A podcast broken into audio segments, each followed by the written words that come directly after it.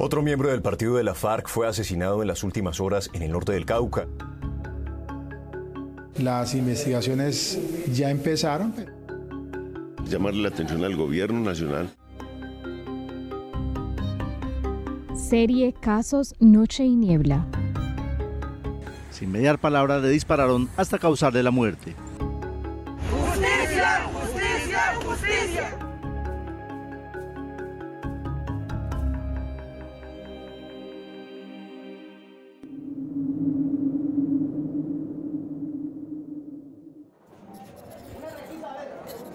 Fecha. 10 de febrero de 2021. Lugar. Puerto Asís, Putumayo. Colectivo amenazado por persecución política. Víctimas. Junta directiva, líderes, lideresas, campesinos y comités de mujeres y ambientales de la zona de reserva campesina Perla Amazónica. Presuntos responsables. Paramilitares, ejército y armada. Voceros de la Comisión Intereclesial de Justicia y Paz denunciaron que la estructura paramilitar Comandos de la Frontera ordenaron disolver la zona de reserva campesina Perla Amazónica en el municipio de Puerto Asís, Putumayo. Comandos de la Frontera comunicó esta decisión a juntas de acción comunal y a una decena de comunidades en esta zona de reserva campesina. Algunos de los integrantes de este grupo aseguraron contar con el respaldo de sectores de las fuerzas militares y políticos, realizaron falsas acusaciones contra líderes y lideresas y entregaron panfletos amenazantes. La fuente agregó en Bogotá que los comandos pretendían incidir e imponer la elección y designación de personas usando incluso mecanismos formales legales como una asamblea eleccionaria. Durante todo enero y principios de febrero de 2021, unidades de comandos de la frontera vestidos de civil y con armas cortas en tres comunidades manifestaron que estaban trabajando por el progreso y por eso ningún poblador ni organización podía obstaculizar el trabajo de la empresa petrolera. Manifestaron que la Asociación de Desarrollo Social Sostenible Perla Amazónica, ADISPA, debía desaparecer y ninguna organización que quisiera trabajar en el territorio lo podría hacer. También reclutaron jóvenes y desarrollaron una contrarreforma agraria comprando tierras de algunos campesinos de la zona de reserva, presos de las condiciones de violencia, de las afugias económicas y obligados a desistir en su exigencia de sustitución voluntaria de cultivos de uso ilícito. Desde finales de 2020, el grupo armado expresó que usaría todos los medios posibles para acabar con la figura de esta zona de reserva, y señalaron que debían acabarse los procesos sociales que no estuvieran subordinados a ellos. Durante 2020 cometieron por lo menos 50 asesinatos, entre ellos los líderes sociales Marco Rivadeneira, Jordan Tobar, Edison León Pérez, entre otros. Asimismo, desarrollaron operaciones de control en los municipios de San Miguel, Valle del Guamués, Orito, Puerto Asís y en menor medida en Puerto Caicedo, Puerto Guzmán y Puerto Leguízamo. Los comandos de la frontera ofrecieron pagos de 2 millones de pesos a los jóvenes que ingresaran a sus filas.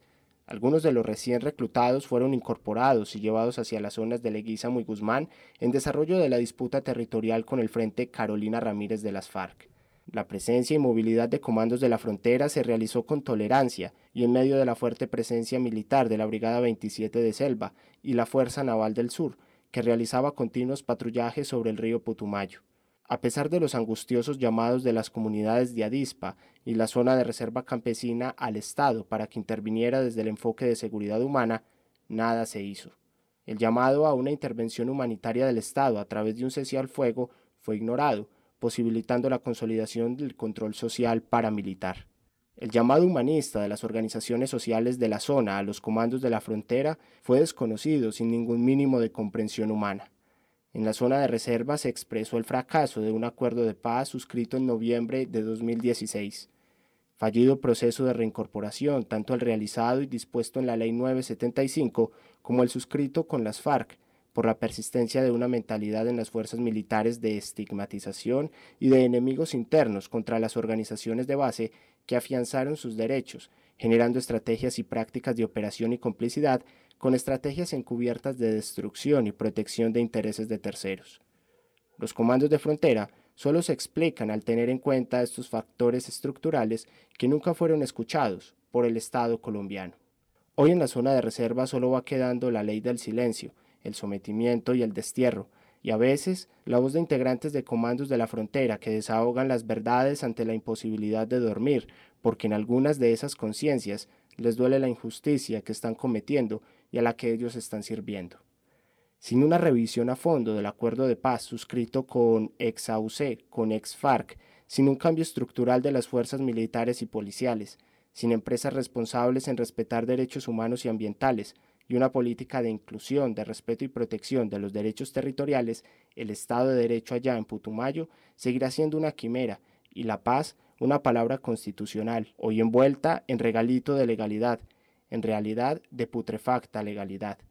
Se requiere una intervención de más alto nivel para proteger la vida, integridad y derechos territoriales y ambientales de los integrantes de esta zona de reserva campesina.